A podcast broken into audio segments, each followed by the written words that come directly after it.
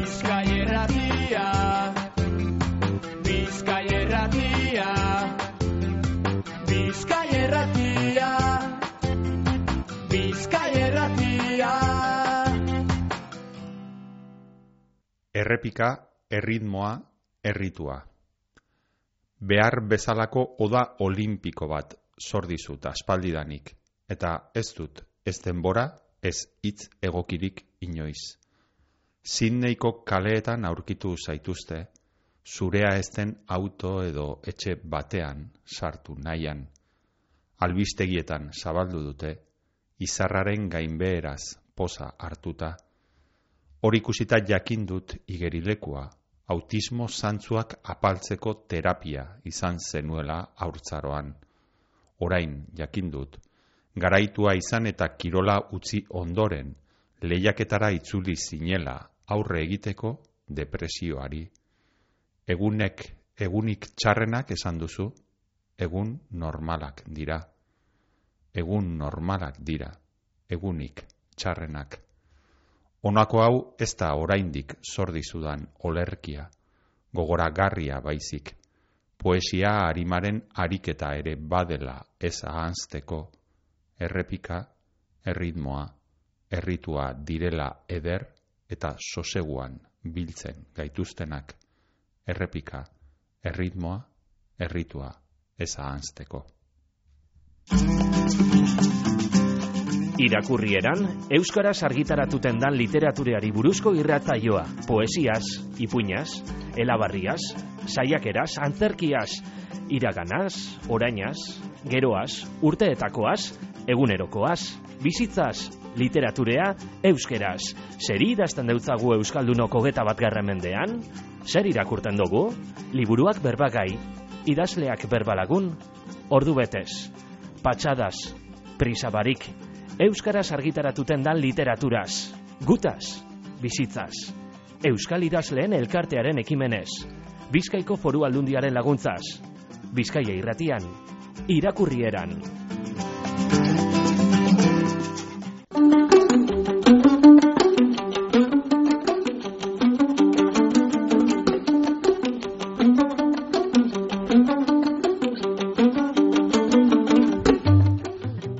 Angel Erroren poema liburu bat irakurtzeko jarraibideak poesia liburua ekarri dugu gaur irakurrieran saiora, ondo etorri entzule. E, ereinek argitaratu dau liburu hau, Angel Errorena. Angel Erro burlatan jaiozan mila bederatzieun eta irurogeita amazortzian. Zuzenbidean eta Euskal Filologian lizentziatua da eta itzultzaile lanetan ibiltzen da baita prentsan idazten ere bai egunero egunero.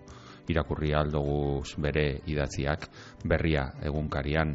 Oso gazte hasi izan e, poemak idazten eta poemak argitaratzen. 2002an argitaratu eban bere lehen poesia liburua elkar argitaletzean eta arkadian ni izenekoa izan zen ura eta zona handitxoa lortu zuen poema liburuarekin hiru urte geroago heldu zen bere bigarren poema liburua 2000 eta bostean.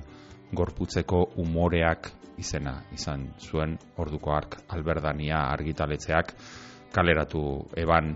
Eta gero isilune luze bat 2000 eta emeretzian itzuli zen literaturaren plazara lerro etena izeneko liburu berezi batekin dietario moduko bat eguneroko moduko bat hori elkar argitaletzeak kaleratu eban. Eta orain 2022 honetan itzuli da plazara. Esan dugun bezala poema liburu bat irakurtzeko jarrai bideak izena dauko bere azkeneko poema bilduma. Blas de Otero Bilboko Blas de Otero eta Angela Figuera amalaugarren poesia. Lehiak eta irabazi ondoren argitaratu dan liburua, liburua da hau, eta honetaz berba egingo dugu bere ala Angel Errogaz. Aurretik e, berak ekarri duzkun e, disko bat entzungo dugu, disko baten kantak entzungo dugu. Amalia Rodríguez aukeratu dau Angelek, kom kebos izeneko diska mila bedatzen da irurogeita marrean kaleratutako diskoa da hau, Amalia da Piedade Rebordau Rodríguez, Amalia Rodríguez bezala ezaguna den artistarena Lisboan jaio zen Amalia, mila bederatzi eun, eta hogeiko ustaiaren hogeita iruan, eta mila bederatzen dara hogeita emeretzian izan Lisboan. Ere bai, fado kantari ezagunenetako bat da, fadoaren erregina izen goitiare jarri izan diote, izan ere musika estilo portugalek oso berezkoa, ez? oso berea duen musika estilo honetan gehien aritutako abeslaria e, izan da eta bere bizitza osoan eunda irurogeita mar diskatik ora ere kaleratu ditu mila bederatzi irunda irurogeita marrean esan dugun bezala grabatu eban konke boz izeneko disko hau eta disko horretako kanta izen bera duen kanta entzungo dugu orain.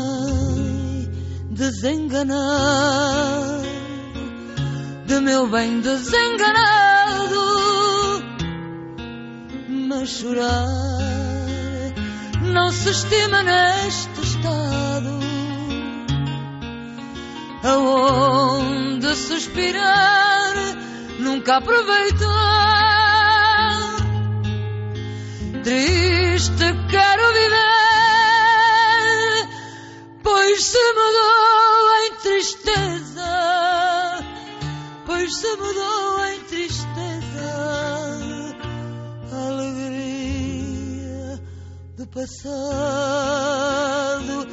a alegria do passado, de tanto mal a causa, amor puro. devido a quem de mim tenho ausente, por quem a vida e mais dela aventuro. Angel Erro, ondo etorri eta eskerrik asko tartetxoa hartzagatik ona Bizkaia irratiko irakurrieran saiora etorteko. Eskerrik asko zuei. Bueno, entzun dugu fado potente bat, Amalia Rodríguezen ahotsean, ez dakitzar daukaten e, fadoek ez da rapatzen zaituztela eta nora nahi eramaten zaituztela, ez da? Bai, bueno, nora nahi batez ere hori, alako egora lasai, ez, Mm. edo tristeetxo batera, naiz eta egon badaude fado alaiagoak ere, baina, bueno, nik aukeratu dudan hau ez da bereziki alaia. Hmm. Gainera, bueno, ez dakite normalean fadozalea zaren edo musika, fado musika erabiltzen duzun ez dakit idazteko edo ze, ze leku dauka zure, zure bizitzan eh, amaliak. Bai, bueno, bai, batzutan jartzen dut, hola, e, e, hausatz ateratako musika, ez, Spotify eta alakoetatik, e, eta, bueno, ba, lasai eta idazteko ez da musika txarra, eta gero hori, ni batez ere zaletu naiz, hori nire bikotikideak, gonbiatuak ditugunean edo etxean, normalian hori, lehenengo kolperako jartzen duen diskoa, bere, hori, hau, bueno, rekopilazio bat izaten da amaliarena, Mhm. Amalia Rodriguezena, eta nik uste dut hori, horrekin jendia lasai sartu bezala egiten da, gero e, astoratzen joango da, ez, urte, ba, orduekin. Gero ja beste gero, bai. musika mota batzuetara salto egiten dozu. ez Bai, noski, betzutan, noski, ze, ez oso frenetiko eta azten bagara, ez, ez obera jendeak, ez, toki batetik bestera eramaten jakitea. Mhm. Eta gero bestetik, em, hori, fadoaren kontu bat, ez, beste musika popular asko ez daukana da, e, normalian oso letra onak izaten dituztela, ez? Mhm.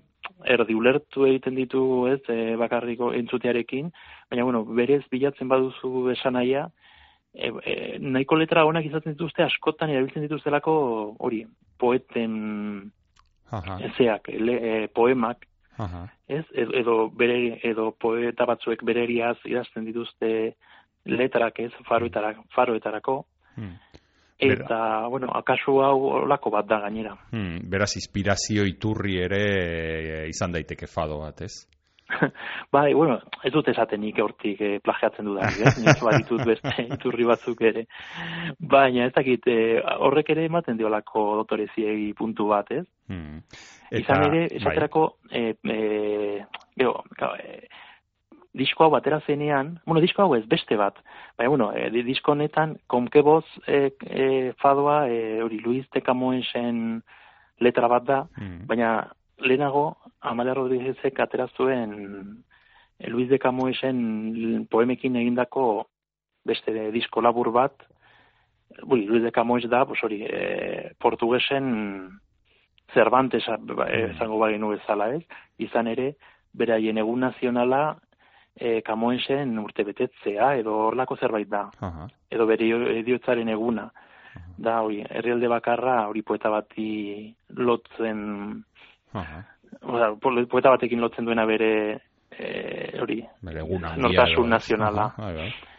Eta, eta hori, liburu, aparkatu, e, disko ura atera zuenean, kalapitan dia sortu zen Portugalen, ez?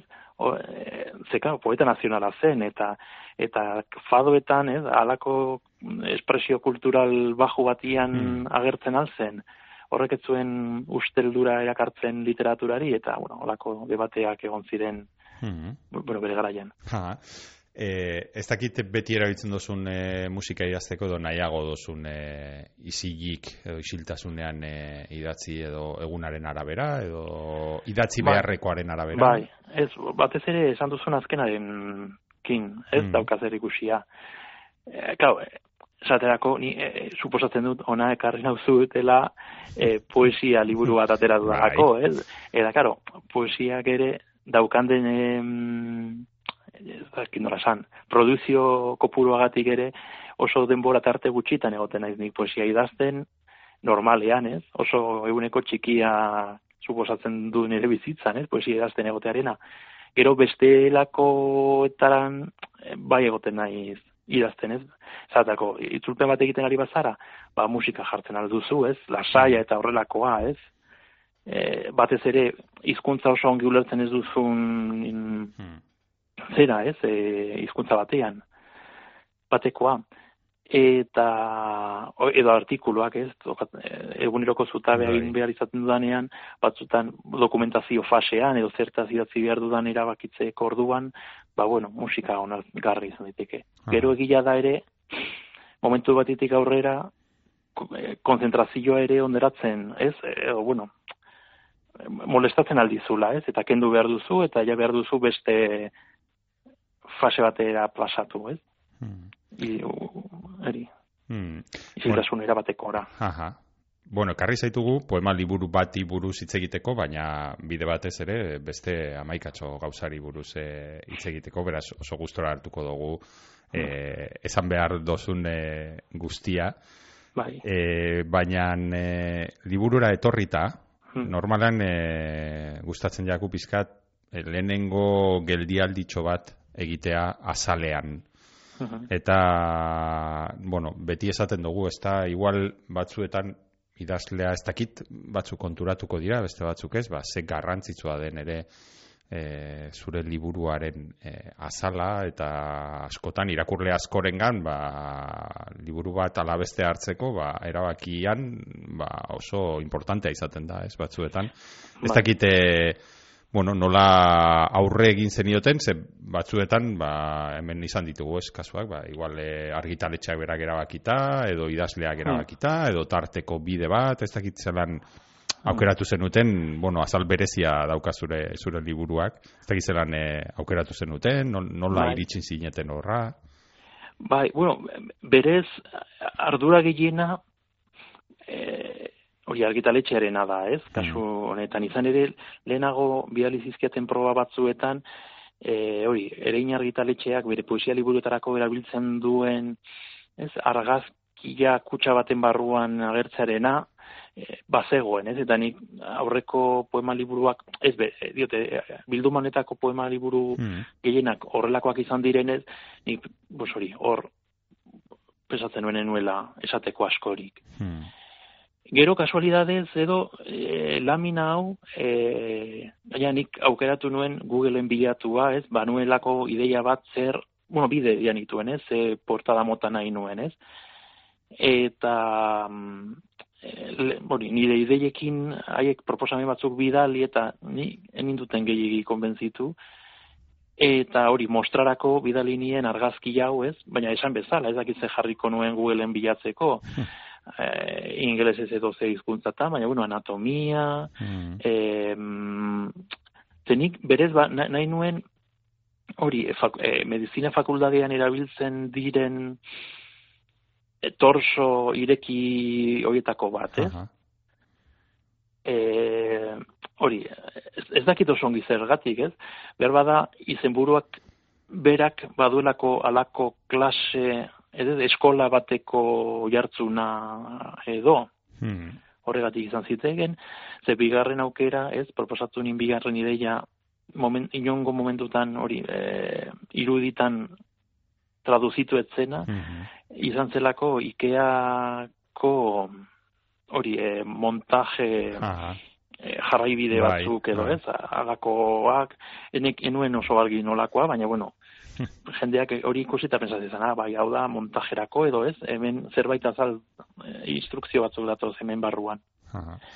Penaz bueno. geratu zara igual, e, bigarren hor- horren plasmazio grafikoa ikusi barik, igual penaz ere bai, ez? Bai, bueno, beste liburu bat izango zen, zu besan bezala, ez, eh, le- lehenengo begikolpean jasotzen duzuna, portada delako, portada Bai. oso ederra da, lamina ala delako, eta Mm. da laminaren koloreak behartuta, edo kutsaren ideia ere, eh, esan bezala, ereinek erabili ohi dituen, ez, argazkiak Bai. sarrarazteko kutsa hori ez dago, Hmm. dena da kolore bekoa, oso, ba, oso, oso kolore simplea eta, Bai. eta ni uste dut oso ongi e, eramaten dula edo ematen zaitula barruan zer dagoen pixka bat e, intuitzera Bai. Argitasun horrek eta Hmm. Bai, oso oso, egia esan, azala oso oso polita da. Eta salean badago ere beste informazio gehigarri bat, e, kasu honetan poema liburu bat izeneko poema liburu honekin e, Bilboko udalak antolatzen dauen Blas de Otero, Angela Figuera e, poesia lehiaketa irabazi zenuelako, ez dakit e, bueno, badira amaika iritzi e, alako literatur lehiaketen inguruan, ez dakit Hmm. zein den zurea. ba, bueno, orain ezin naiz haien kontra oso, oso fuerte jardun. Neurri batean, nik esango nuke euskaraz eta euskal idazleek alako lotxa bat, edo ez daki zer bat, ez, iuki dugu eh, alako lehiaketen kontra, ez? Eta nik uste dut oraindik neurri batian berbada jendearen buruan ez errotuta dagoen, sustraituta dagoen ideia bat izan daiteke. Nik ere batzutan izan dezakedala, dezakedana, ez? Alako gauzak ez, jende gaztearentzat edo ez, hasi berrientzat dela eta ez, Mm. idazle, eta denok idazle konsagratuaren papera jokatu nahi dugunez, pues hori, Hmm. e, hortik jotzea, pues hori, e, pixka bat hautxo, ez lotxarako balitz bezala. Baina poesian batez ere, eta e, gaztelenazko munduan, e, claro, pixka bat, e, baldin baduzu, jarraitzen baduzu panorama ikusten duzu, e, hori, nik gehien maite ditudan poema, poeta aski konsagratu batzuk, oraindik kon, e, aurkeztu egiten direla Mhm. alakoetara, ez? Badago poeta bat asko maite dudana, e, hori Salamankan kokatuta dagoen, hau, bueno, e, jagi, e, inizialez ezagutzen dut nik askotan edo aipatzen dut askotan, baina Juan Antonio González Iglesias Mhm. eta orain ez dizut eh, esaten al, baina pues hori, ba, ez dakit, pues, premio ze, de zeuta de poesia, edo ez dakit, ze premio irabazita, irabazita, eta ondoren liburu batera izan du. Azkenian, pixka bat bultza, bultzagarri izan daiteke, ez? Anima, animatzek, animatzen alzaitu idaztera, ez? Lotxa pixka bat izan zenezakena, ez? Argitara eramatea, Hmm. eta bueno, eta bestela, poesiak dirurik ematen ez du, mm, baina hau da modu bakarra pixka bat etekin txiki bat ateratzekoa. Hmm. Zure kasuan zelan hartu zenuen e, sariketan e, irabazle zinela esan zizutenean? Bai, bueno, eh, oso kontu gutxi izan zen, zenik berez, no, eh, oso gutxitan joaten naiz ni liburu aurkezpenetara, ez? Baina egun horretan, e, liburu aurkezpen batian nengoen, Usua Palazaren Hmm. biurguneko nasaren aurkezpenera hori, joanan nintzen, Hmm. donostian, Hmm. Eta liburu aurkura aurkeztu aurretik, sala berean, areto berean, donostiako liburutegiko hori, areto batean, Hmm. aurkeztua zuten e, Jokin Erkorekaren banda. Mhm. Zeina, e, baita, e, sariketa honen aurreko irabazlea. Aha. Eta, bueno, ba, hori, nik enuen bera ezagutzen, eta bueno, egon ginen hitz egite, eta ah, sorionak ez dakize, badakizer, eta gero sartu ginen beste aurkezpen horretara, eta hortik ur, e, ordu batera edo horrela jaso nuen, hori, saria irabazi nuelako hori berrian, deia, Aha. ez, ez, hori, ibitu zidan kasualidadean Kuriosoa, bila, bai, bai. nik ezin nuen sinetxi, ez? ia, ia, astutan eukan aurkeztua nuela Bai. ere, Claro. neurri batean, ez, ez duzu ahozten, baina e, ideia jaso, hori, e, Bilboko udaletik deitzen zizutela esan, eta beste, doze, ba, ba, mila gauza gehiago, lehenago pasatzen zaizizu burutik, Bai. ez bat baterako dela, baino, ez, bai, bai, bai, bada, ez, aur, aurreko egun batian, ez, gaizke partekatuta, da. edo ez dakit zer, edo, edo euskalo zer, Aha. baina ez, ez beste ura. Hmm. E, deitzen du arreta, ja liburuan e, behin sartuta, e, nolabait, bueno, ez dago, ez dago atalik, ez dago esan dezagun igual e, ari oso argi bat, ez, edo ari nagusi bat oso argia, estiloa ere nahiko, ez dakit, e, eklektikoa da, edo, ez, gauza desberdinetan ibili zara, edo saiatu zara poemekin, ez dakit, bueno, ez dakit ados zauden, esaten ari na, Bai, naizen bai. honekin, azteko eta behin, eta gero ez dakit, ba, nola e, lotu zitzaizkizun poema hauek guztiak buruan, edo ez dakit nola, Bai. noiz, edo non, edo ze momentutan aurkitu zenuen bildumaren e, zera kontzeptu hori edo, ez? Bai, bueno, ongi izana dago hau bilduma da dela esatean, ez? Mm. Agia, hemen bilduta daude, hori, nire hainbat poema, eta eta kito, ez? Diot, hau, ze beste poema liburu batzuk, ez ipuinetan ere gauza bera gertatzen da, ideia nagusi baten azpian antolatuta egoten direlako, Mm. Nik ere egin izan ditut nire aurreko bi liburuak pixka bat neurri batean horrelakoak ziren, ez? Ideia potente bat hartu edo, ez? Edo ardatz bat hartu, egingo ditut ez dakit zenbat poema edo dakit e, horrelakoak. Ez? Posgai baten ingurukoak, ez? Edo forma bat erabilita, edo, bueno, dena delakoa. E, baina hemen ez da hori, ez? E, hemen izan ere dago, pues hori, e, azken poema liburu argitaratu nuenetik ona, ez? Hainbat urte hauetan hori asko dira, et, eta hori, ba, idazten joan naizen li, e, poemak ez bildu ditut. Egia da, eta hori aurkezpenen ere izan nuen, eta eta hori neurri batean honestoa izan nahi dut horrekin. E, egia da, printzipioz hori, em, hori, poema liburu proiektuak izan ditu dala tarte honetan guztian, ez? Ezberdinak. Mhm. Eta hori, batzutan saiatu izan naiz, ez? Pues, egingo dut poema liburu bat, ez dakit ze, den inguruan, ez? Ba, demagun. Ba, munduko igerilekuak deituko den poema liburu bat. Ze batzutan hori ere gertatzen zait, askotan ez, ideia edo izenburua datorkit lehenago, Mhm. Ez, idatzi beharrekoa baino, eta gero horri eutxi behartzaio. Ja. Eta nik ez dut nahikoa indar izan, bi poema libururen ondoren, ez, hirugarren bat horrela egiteko. Eta, ba hori, ba, hasitako proiektu batzuk, ez? Eta, eta berez proiekturi gabeko poema batzuk ere badaude, ez? Momentuari erantzuten ziotenak. Ho- ho- Horietako asko daude, baina, claro, gero, enaiz kapaz izan, edo, pentsatu dut, pixka bat trampa egitea izango zela, horiek antolatzea, ez, e, bestelako, ez dakit, e, pues hori, e, edo mozorrotzea, edo eramatea beste toki batera, ez, edo beste gai batera, Mhm. ez dakit nola esan, horregatik, eta gero, berez, e, ni, e, e, olako proiektuak burratzen zaizkidan arren, gero berez, e, poema liburua nire zaizkit, e, gustatzen zaizkit gairi gabeak, ez? Mhm. Ze poesia nik irakurtzen dudan moduagatik, ez irakurtzen dut poema bat, behar bada, e, bueno, gaina irakur dezakezu poema liburu batian, edo irakur dezakezu bestela, ez? Mhm. agertzen zaizulako bidera edo agertzen zaizulako nonbaiten, ezakit, e, ez, Twitterren norbaitek Bai. bai. paratzen du zerbait eta hor agertzen zaizu poema bat edo bilatzen duzuzuk espreskin, ez, buruan daukazun bat edo aipatu dizuten bat. Eta esango nuke berez horrela irakurri behar da poesia. Mhm. E, horrek ez dukentzen, ez, e, hori, ez, eh, pues hori, orai, aurten izaterako batera behar dute Spoon River eh, Anthology euskeraz, Mhm. ez? Eta hori oso poema liburu kotea da, ez? Bai. Denak dira eskelak, denak dira epigraf, eh, nola ditzen da? Bueno, hi- hilarritzak, Bai. eta hori, ba- batak ez du besteak entzen, ez? Mhm.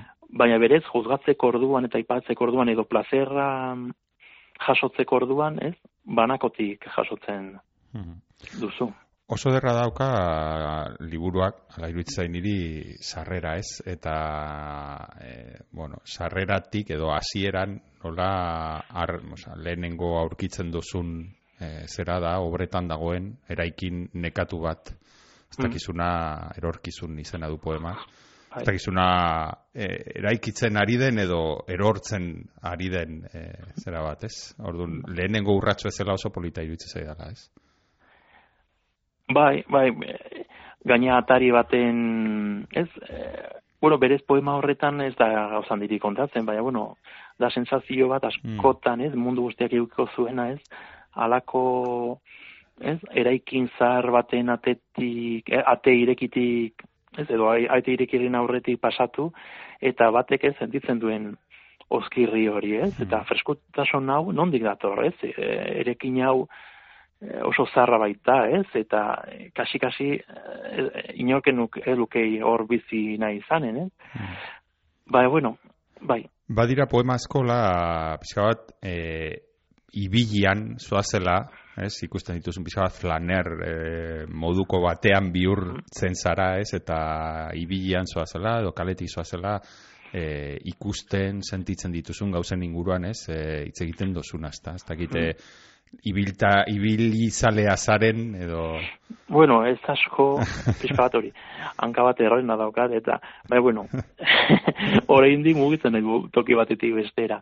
Eta gero egitea da, e, behar bada gazteagotan kuaderno batekin aterako nintzen, ez, olako momentuen izan, baina gaur egun ez da behar, eta gaina ez da hainbestetan gertatzen. Eta, sakelekoa izaten dugunez beti eskura, Hmm. ez, olako, ez, e, in, kau, impacto visualak dauden bezala, ez, impactu, ez dakit nolakoak ere egoten dira, ez, mentalak edo intelektu, intelektualek ez dut esan nahi, baina visualak bai, ez, edo sentimentuzkoak, ez, bazoaz toki batetik eta penatzen duz, o, behintzat niri pasatzen zait, ez, okurritzen zaizu gauza bat, behar bada beste norbaitek hortik aterako luke ipuin bat, behar bada beste norbaitek hortik aterako luke tweet bat, Hmm. edo ez dakit zer, edo norbaiti deitzeko gogoa sartuko zitzaion edo ez dakit zer, baina niri batzutan sortzen zait, e, hori, e, lerro gutxi batzuetan, ez, momentu hori islatzeko gogoa. Mhm. Ez dakit, e, eta sakelak jokoak ere kentzen dizu horren gogoa ere batzutan argazki batekin nahiko izan Bai, dezakezulako, ez? claro. Eta eta da gero talde batera bidali eta begiratu ze mm, egoera edo ze estena graziosoa ez pi, harrapatu dudan. Hmm. Gau, hor bai galtzen da. Hmm. Gero badira ere aitorpen, e, bueno, aitorpen edo esaldi potoloak ere bai, ez? Bere alaia aurkitzen dugu literatura universaleko historia izeneko poeman, ez? Non esaten duzun, bakar bakarrik idazten da, ez hiltzeko eta porrot edertua usteko. Hala, horretarako idazten duzu? Bai, pues, bueno, izan beharko dut, baietz. Behin idatzita orainea zelan egiten duzun Bai. eskapo, e, Bai, baieztapen e, potolo honetatik. Ez, nini berez, hori, e, fadozalea naizen aldetik eta e, tipo pesimista naiz. Naiz eta hori, e, humorez eta humorearekin Mm. estaltzen saiatu arren, baina, baina, bai, e, e, bueno, gero bukarako poemak ere pixkat hortik jotzen du, ez? Hmm. E, hori, eriotza dugu ate joka, ez, lehenago besteena, ez, maite dugun Mm. jendearena, baina gero gurea ere bai, ez? Eta horren kontrako guztia da alegin alperrikakoa, baina bueno, baina e, alegina, aleginean bizi gara, eta zerbait egin beharko da, eta alik eta gauza politenak eta egiten baditugu, pues, e, asko zobe, ez? Hmm. eta poesiarekin hori gertatzen da, ez? Bueno, bintzat, nik hori helarazi nahi diot irakurleari, ez? E, begira, hau da daukaguna, baina, bueno, baina ez, ez dezagun esageratu ere. Ez gara oraindik e, bukaerara joango, bukaeran, Bai. e, bukaerako poema horiek niri izugarriak iruditu zaizkit, e, zentzu onenean, eta baina horra iritzi aurretik, e, behar bada, er, esan behar nuen, iluntasun horretara iritzi aurretik, ez dakit, bueno, ez dakit ilun, ilunak diren ere ez, e, baina bueno, utz dezagun geroko, pasatuko gara pizka bat maitasunetik, zen maitasun asko dago poema e, honetan, maitasun asko eta mota askotako maitasuna esan dezagun, ez? Adibidez, oso polita da e, lagun bat e, poeman, ez? Nola esaten duzun lagunek, nolabait, e, lagunek salbatzen zaituztela beldurretik, ez? E, ez dakit e, normalean maitasun behar bada romantikoagoko poemetara ohituta gaude, baina jorratu duzu maitasuna beste ikuspuntu batzuetatik ere bai, ez? Ba, hain zuzen ere, hori, poema liburu honen saria, hori, sariaren berri izan nuen egunean norbaitek galdetu zidan zeri buruzkoa zen poema liburua, Hmm. Eta nire erantzun azkarra eta hori asko pensatu gabea izan zen maitasunari buruzkoa zela, ez? Hmm. Eh, enuen horretaz oso pensatua, baina gero behin gero gerora hori, eh, behin eta berriro irakurri eta ikusi dut baietz, ez? Zuk esan bezala maitasun asko dagoela eh, liburuan, maitasun az, klase asko ere bai, Bai. eta eta maitasunaren fase gehiago ezberdinak ere, Mm. eh? hori, e, norbaitekin e, ba, no- norbaitekin egot, e, egon naia, norbaitekin dagoeneko egotea, ez, um, adiskidetasuna ere bai, Hmm. ez dakit. Badago, nik esango nuke, e, maitasun e, el, nahiko heldu bat ere bai, ez? E, maitasun sosegatu bat, ez e, horrela, ez maitasun Mm. zoroegi bat, edo igual, e, ez dakit, gaztaroko zera bat. Pentsat, pentsatzen dut hori ere, azkenean, ba, bizitza zikloarekin doala, ez da, ez, ez dugu berdina idazten, e, ez dakit, berrogei urte ditugunean, edo, edo amazortzi, ez da, pentsatzen dut. Bai, bai, hori, e, Oda, neure burua salatzen ari naizela esan nahi duzu, eh? Nire adina eta...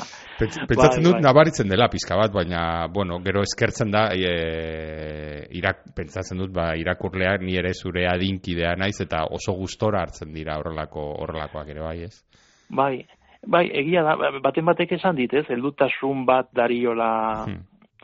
Gau, Hori ez dakit Bai. edo txarra nola hartzen bai, duen hori, ez, hori eh? gertatu zait, ez? Eta, eta ni, ni, ni, nik uste nuen aurreko poema, poemak ere helduak zirela, baina ez ziren izango, edo ez ziren hain helduak izango, baina bueno, mm, bizitzaren fase bakoitzak, ez?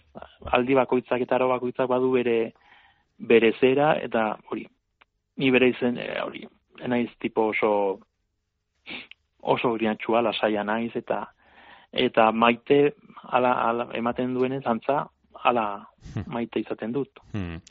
Agertzen dira ere bai, eguneroko, ez dakit ez, eguneroko bizitzako kontu asko, ez, batzuetan batek pentsa dezakena, igual, ba, jo, hori nola izango da, nola aterako da hortik poema bat, ez, eta eguneroko kontu harinak, behar bada, edo eguneroko bizitzako momentuak, edo hoiekin ere kapazara poema oso ederrak egiteko, ez. Bai, bai, bueno, hori poema olerki askotan gertatzen da, ez? E, nik ez dut bilatzen, ez? Egia da horrela ateratzen zaidala, ez? Saiatu izan naizenean hori gauza solemnez edo hitz hitz Hmm. egitea, pixka bat barregarri ikusten dut neure burua eta ez dut hortik gehiegi jotzen, ez? Asko neurtu behar duzulako zeure burua, baina bueno, gauza txikietan, ez? Hanka sartzeko aukera gutxiago daukazu, ez? Bueno, utxalkeria bat izatea, ez? Edo norbait izatea, pues hori nora doan. Baina, bai, bueno, azkenian, nien naiz, ez dakit, e, gaiak bilatzera noan norbait, ez? Nik denbora luzean egon naiz ezer idatzi gabe, deskubritu dut idatzi gabe ere oso ongi bizi daiteke, disfruta daitekela bizitzaz eta izan oso persona zentzuzkoa, irakurzalea, berbara ira, irakurzaleagoa izan ere, Hmm.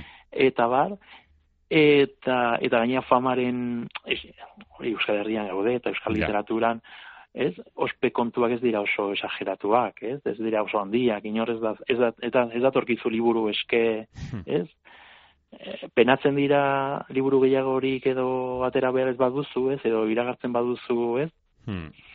dagoeneko ez duzula gehiago iraku- e, idatziko, pixka bat jendea saldatu egiten da hizkuntza saldatu behar duzula iragartzen baduzu, ez? Hmm. Eta pixkat hori labanak prez euki ditzakete, baina, jen, baina bueno, oso eskandalu txikiazik izaten dira, alegia, e, oso normal bizi daiteke euskera idatzi gabe. Hmm. Eta horregatik, e, e, nien naiz hasiko gaien bila, ez? Eta niri nahiago dut, ez? Beharra sentitzea bezala, ez? E, zerbaitek e, atentzioa inbeste deitu, nun nik esaten dut. Hau, hitzez atera behar da burutik, ezin da bestela atera. Mhm. Badira, arreta ditzen du ere bai, ba, adibidez, e, kirolarekin, ez, lotutako e, po- poemak edo, badira batzuk, lehen e, aitortu dozu ez, e, bazenukala hor buruan igerilekuen Bai. zera hori, eta badago poema bat niri oso oso ederra iruditzen zait, errepika, erritmoa, erritua, ez, e, Ian Thorpe e, igerilariari edo, ez, eskenitako e, poeman, lehen pixkat komentatu duguna, ez, igual, batek ez du espero Ian Thorpe buruzko poema bat, eta ez dakite, bueno, liburuan poema izugarri on asko dago, baina niri hau iruditzen zait bereziki potentea, ez, eta gai, ez dakit, bueno, gai epikoa ere bada, ez, kirolarena igual. Bai, bueno, be, berez poema hori niri e, gustatzen nahikotxo, batez ere oso ona delako a, aipua. Ez, Hmm. e, Ian Thorperen aipua, bere hitzak dira, eta berak gainea e, ez zituen, oso hitz poetikoak dira, baina berak berez ez zituen modu poetikoan botako, ez? Botako zituen prosaz, Ja. ez prosaz eta normal normal, Bai. Eta nik horiek irakurri eta pensatu, baina hemen atzean, ez, hemen es- esaten duenaren atzean, hemen dago poesiaren, edo nik poesiatzat ulertzen dudanaren teoria bat, ez, oso teoria, ederra, eta gainea oso momentu zehatz batean kon, e, bota zituen, e, uste dut The Guardian egunkarian bile aurki Mhm. daitezkela, zeren, hain onak ziren, zen aurrekoan, liburua dagoeneko kalean zegoela, niure buruari galdetu nion. Hau ez dut, ez nuen nik eh, asmatuko, ez? Ze, ez du nire buruekin oso fiatzerik. Hmm. Eta bilatu nituen, eta ez, be- be- bere horretan daude esanak, eta da, hori, moment gertatu zitzaiolako, burua joan nomen zitzaiola, ez? Dagoeneko, er, e, igerile, igeriketarik, e, igeriketatik erretiratuta zegoenean, eta hori, zerba, hori, poeman gertatzen, e, kontatzen dena egin zuen, ez? Beste norbaiten etxean berea zelakoan sartzen saiatu zen, eta ez, pixka bat burua eta despistatuta zen, bueno, hori irakurri behar da poema. Bai. Lehen eh hasi gara Bai. irratsaio hasi gara poema hau eh, irakurtzen, beraz eh, Mm. entzuleak ba, badaki gutxi gora bera, ah, ze- bai, bai, bai, ba, bai, ba, bai. orduan, ba, orduan ederto. Bai, bai. Ba, Badira hala ere, gero, Bai. ez, eh, kontu sakonagoak eta ez beste poema bat oso ederra hilda egon ez zaitezen, ez? Zure amaren e, ausentziak presentzia handia du liburuan, ez bakarri poema honetan, beste askotan ere bai, ezta. bai. Eta horretan, pixka bat, arkeologia egin daiteke, poem, e, hori, inoiz nik e, proiektatu, baina idaztera iritsi nintzen poema liburu hoiena, ez? Eta bat, zuzenduta egongo zen, eskainita egongo zen amari, Hmm. Ez e, horren arrasto ere bada hasieran dagoen aipua, ez? Hasi, e, poema liburu osoari irekitzen duen aipua senekaren ura, zibiz amari ama, ez? E, maitatu, maitatu izan nahi baduzu, maita ezazu, eta eta eta mai, a, eta amaren poema hoiek, ez? Liburuan zehar sakabanatuta Mhm. daudenak Mhm. o- hori astun ez gertatzeko eta eta hori inolako bestelako asmori gabe Hmm. eta bai oso mo, claro normala den bezala eta logikoa den bezala oso une zehatz batili lotuta daude ia guztiak gainea nahiko modu garaikidean idatzita daude denak uste dut baten bat behar bada pixkat gerorago e, idatzita dago ez e, ezakit gauza edo, edo, edo trauma edo ez dena delakoa itxi Mhm. nahian bezala Hmm. Baina bai, horiek dira gainea, poema horiek dira gero nik ma manipulatzeko beldur gehiago izan ditudanak, ez? Hmm. Ze beste batzukin egin dezakezu pues hori erdiak kendu edo edo buelta eman eta behar bada, ez? Mhm. Buelta osoa eman esan nahi dut, Bai, ez? bai. Pues eh, esaten bada zenuen gauza bat, pues bestera eraman, baina honetan ez eh, oso benetako sentimendu bati lotuak zeuden neurrian, Hmm. hori, beldur gehiago izan dut. Naiz eta nik berez uste dudan arren e, sentimendu honek ez dutela berez poesia ona egiten, ez? Hmm. Eta behar bada esku gehiago sartua behar, behar nuen, ez? E, behar bada beste nonbaitera eraman behar nituen zerbait gehiago adira zezaten edo, ez? Edo gehiago unki zezaten, baina bueno, e, egia da asko kendu nitula eta oso gutxi batzuk gelditu direnak, ez? Neurri, neure ustez, e, hori, min edo naze sorietik pixkatara doan, doazenak, ez? Hmm. Niri gertatu zitzaidan, e, justo poema hau irakurtzen ari nintzen egaldi batean, e, egazkina lurra hartzera zijoan eta papatean kendu zuten argia, Mhm. poemaren erdian nengoela gutxi gora bera, bukatze argia, eta argia joan zen, eta geratu nintzen e, ezin e, bukatuta poema, eta alako izan zen, etenaldi bat oso, ez dakit, oso poetikoa bera ere, Eta bai, oso ez? dramatikoa. Bai, hori da, ez eman zion, behar bada eman zion, bueno, poe- poema, dakit, dramatikoa da, edo, nola bait, baina momentu hark eman zion, alako zera bat, eta geratu zait oso hiltzatuta bezala e, poe, poe, poema hau, ez?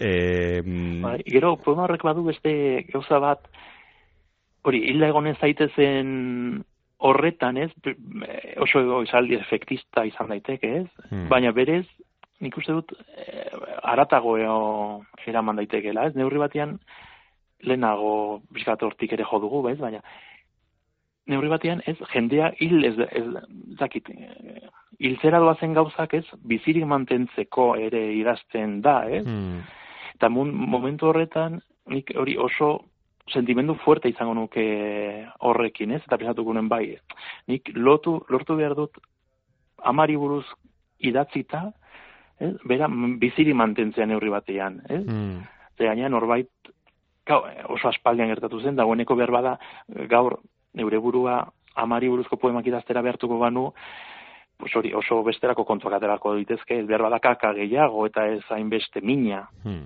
Esan dut, ze dena ez da kolorea rosakoa, Bai, claro.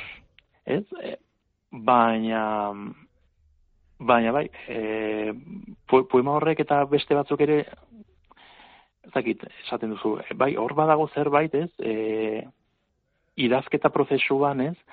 Zerbait mag, magikotik e, dago zerbait, ez? E, momentu batean sinesten, sinesten alduzu, ez norbait bizirik mantendu dezakezula, ez, idatzi eta Hmm. ez dakit, ez dakit, oso kontu. Sakonak dira, bai. Bai, komplejua. Bai, e, bukaera aipatu dugu lehen ere bai, azkeneko e, bi poemak, bi ukabilkada gogor dira.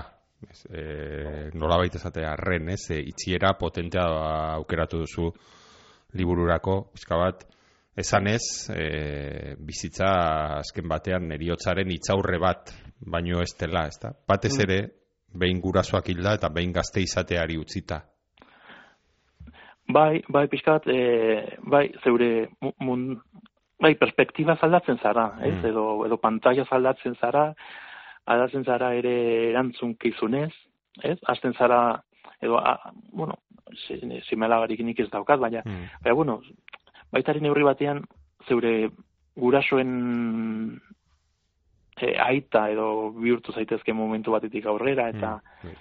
hori ere neurri batean ezakit poema horret poema horretan edo edo kuenpoan gelditu den baten batean ez adierazten duzu eta eta hori eta eriotzaren hitzaurrea bihurtzea dira nik oso oso oso ez dakit nola esan oso argi ikusi nuen gau batean Mm. gaina poema horretan gaina azken taberna Bai. du a, izen azpi izen burutzat Mm. eta hala izan zen. Iruñean nenbilen eta dagoeneko hori isten ari ziren taberna guztiak azken tabernan gelditu eta zuk esan duzu. Baina, zakit, e, bueno, behar bada kontestua ez da behar poema horretarako, eta behar bada molestatu egiten du, eta gauzak ulertzera ez du laguntzen. Baina, bai, Bai. Bai.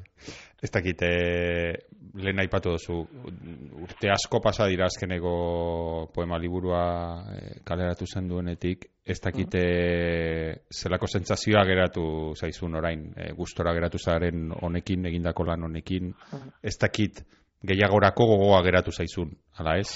Bai, bueno, e, sensazioa raroa da, ze hori, eh, ez duzu, hori, ez duzu garai bateko hau, ilusioarekin ateratzen gauzak, ez?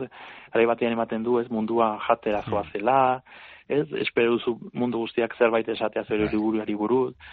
Ni gogoan dut, hori, aspaldi, oso aspaldian izan zenez, aitartu dezaket, nire liburuarekin ateratzen nintzela kalera, ez? Horrek ematen ez erakusteko eta ez inori oparitzeko eta ez inork niri ikusteko. Baina bai, olako segurtasun ematen zidalako, ez? Neure buruan, ez? Begira, hemen dago nagoni. Eta Bos hori, hau beste patxada batekin, ez? Lasaiago, ez daukat espektiba handiegirik, posten naiz jendeari gustatzen ari zaiola eta entzuten dudanean, edo ez, Mhm. norbaitek zerbait ona esaten didanean, horretarako direlako berez poemak, ez, norbaitek zerbait irakurri, behar beda poema liburu osoa ezin da inoren gustagarri izan, baina bueno, poema solte bat hartu edo non baitetik ikusi eta esatea begira, ba bai, hori bera sentitu dut. Eta, eta bueno, eta ba, ba, gainera pensatuko balu, ez, e, lehenengo aldiz ikusi duela hitzetan islatua, pues hori, hori arrakasta total da da. Mm. Amalia ekarri diguzu hasieran eta orain beste beste zerbait ere ekarri duzu, liburu bat ekarri diguzu eta satitxo bat. Ez dakiz zen liburu Bai. aukiratu dozun e, gaur e, irakurtzeko. Bai, e, aukeratu dut, inigo hasti zen analfabetoa. Aha. Bai, bueno, arrazoi asko daude liburu hori gomendatzeko, oso poema liburu ona delako, laguna dut inigo, Hmm. eta gainea e, irakurtzea pensatu dudan poemak oso gaur egungo notizia batekin e, lotuta dago, ez? Hmm. Ze irulegiko eskua Bai. gertatu eta burura etorri zitzaidan poema hau, eta neurri batean e, hori aplikagarri izan daiteke. Hmm. Ba, eskerrak eman nahi dizu hemen gurekin tarte honetan egoteagatik. Oso gozoa izan da. Poema liburu bat irakurtzeko jarraibideak liburuaren inguruan zurekin berba egitea. Eta agurtuko zaitugu, zuretzako tarte hau, inigo azti zen poema hau e, irakurtzen dozun bitartean. Oso ongi eskerrik asko zuei, Eta, bueno, eta eskerrik asko inigo aztizi ere hori den, hori, zalaketa bat bat jazten ez badit, hau, hain gaizki irakurri ondoren. Ez dut uste. Bere, po- poema ditzen da hizkuntzen eriotza. Hmm. Eta aipuan edo parentesi artean azalpena da iberierazko inskribetutako, barkatu, iberiar, iberieraz inskribatutako izkutitza, berunezko xaflan, Kristo aurreko laugarren mendean. Me, Museo de Arkeologia de, Catala, de Cataluña, Ullastrelt. Eta poema hasten da esanez. Jadanik ezeri deide egiten diez dioten zeinuak soilik arbuiatu ditu eriotzak. Eta bere buruarekin bakarrik mintzo da, eskutitza, orain museoko bitrinaren atzean. Hala hiltzen dira hizkuntzak, beraz, iskanbilari gabe, ondoratuz isiltasunean. Maite hitzak eskatzen zituen uneak, agian, baina ez dut gogoan esan oten izkizun. Ez joan, gelditu hemen nirekin, etorri, maitea, lastana, elkarrekin ikusiko dugu, zer forma ederrak arditzaken bakardadeak. Adituek, badakite, ikur hauek ahoskatzen.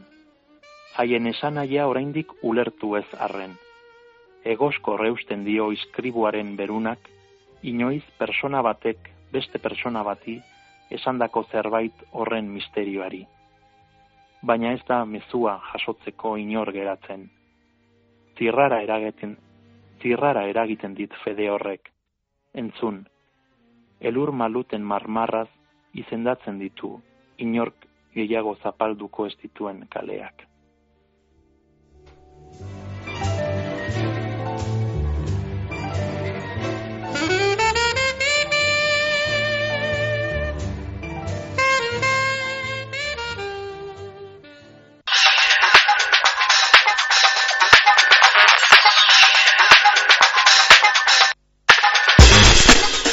Eta orain albisteak. Albisteetan hiru apunte azkar dakars, uh, dakarzguz gaur eta azteko zerezana emango dauen e, seguro zerezana emango dauen liburu baten aurkezpena datorren e, astean azaroaren e, hogeita bederatzean izango da martitzenean e, goizeko eguerdiko edo amaiketan donostiako Pandora tabernan arkaitzkano idazleak posaren erdia izena duen bere liburu berria aurkeztuko dau eta seguro gauz e, zerena, zerezana emango dauela. Azken batean arkaitzkano gure letretako idazle handi horietako bat baita eta berriro liburu batekin e, itzuliko da plazara azaroaren hogeita bederatzean aurkeztuko dau. Susa argitaletzeak kaleratuko dau eta posaren erdia izena izango du arkaitz kanoren e, liburu berriak. Barruan zer ekarriko dauen jakiteko ba oraindik apur bat e, itxaron beharko dugu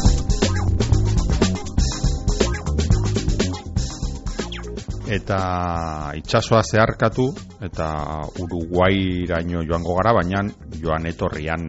Izan ere hango poeta gaur poemez ari garen ez? Hango poeta handi bat Kristina Peri Rosiren amabost poema Euskarara itzuli berri dituelako Maria Osesek. Kristina Peri Rosi oraindik e, bizi den poeta handi horietako bada zaroan bete ditu larogeita bat urte.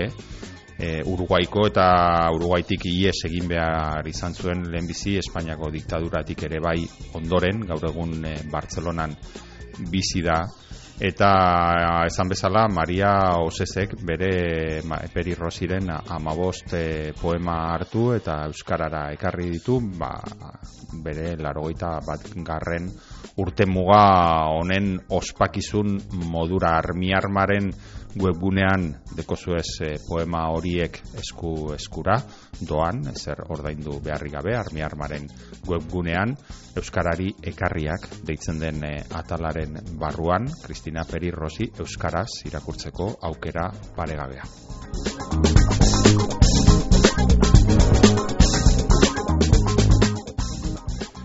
Eta maitzeko hainbatetan e, berbagai izan dugun e, liburuaren arbola erakusketea jakingo dozue dagoeneko bizkaiko hainbat herritatik dabilen erakusketa ibiltaria dela.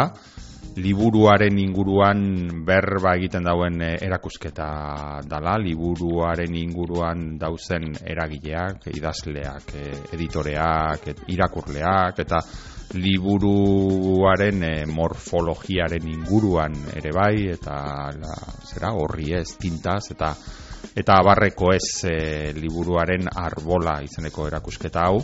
Une honetan e, getxon dago abenduaren bederatzira arte egongo da bertan getxoko punta begoñako ekitaldi aretoan eta azaroaren e, hogeita sortzian erakusketa honen e, apaiatzaile arduradun izan den gorka arreze zuzako editore oiak itzaldia eskeniko dau. Mundua aldatu duen lehen objektu industriala izeneko itzaldia izango da eta erakusketa ulertzeko ba, gako nagusiak aurkeztuko ditu bertan arratsaldeko zazpietan izango da getxoko punta begoinan esan bezala azaroaren hogeita sortzian.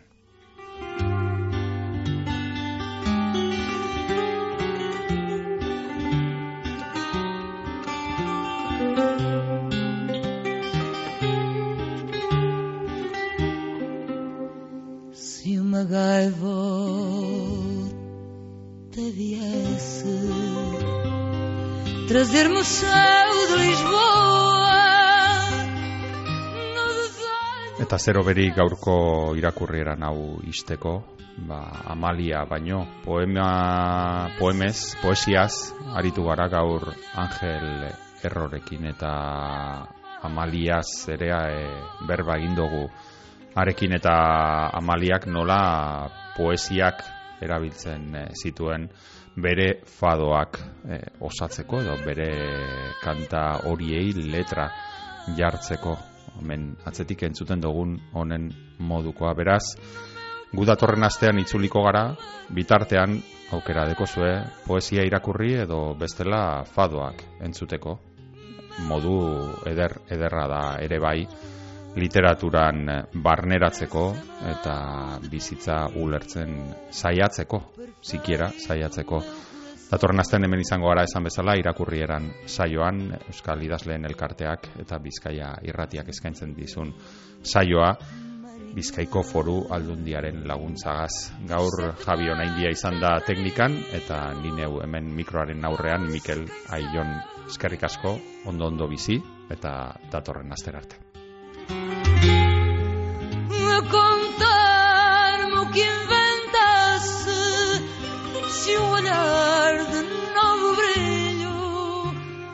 Ao meu olhar se lançasse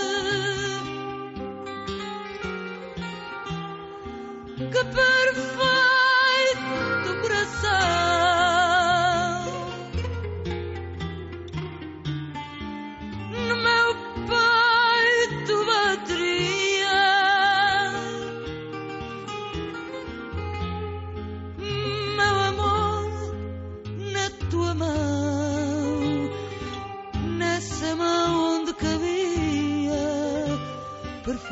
perfeito o meu coração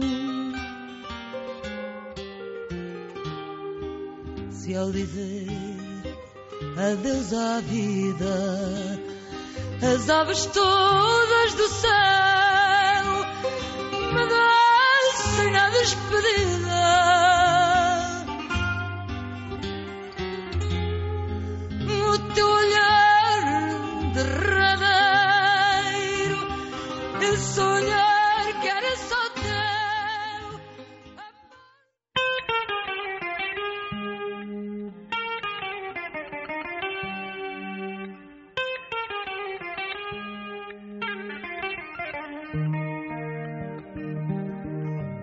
Hau izan da gaurkoz irakurrienan saioak emon dauena. Datorren astean gehiago, hemen, Bizkai irratian. Euskaldun guztionzat, Bizkaitik, Bizkaieraz, geure literaturaz, luze eta zabal jarduteko tarte hau, irakurrieran. Ta ez aztu, idazlearen lana bogan egitearen parekoa da, gogorra askotan. Idazleak idatzitakoa irakurtea ostera, etxean lagun arte honean giro epelean egotearen bestekoa da. Atsegin utza. Ba, gure saio hau aditzea zer izan gura geunken eta zuekaz batera ordu betez egan egin alizatea. Eta egaldiaren itzuleran barriro irakurtzen hasteko jakina. Irakurrieran dagota benetakoa atsegina. Datorren astera arte. Ondo izan eta gogoko baduzue, segi gure sintonian. شيري يا ربي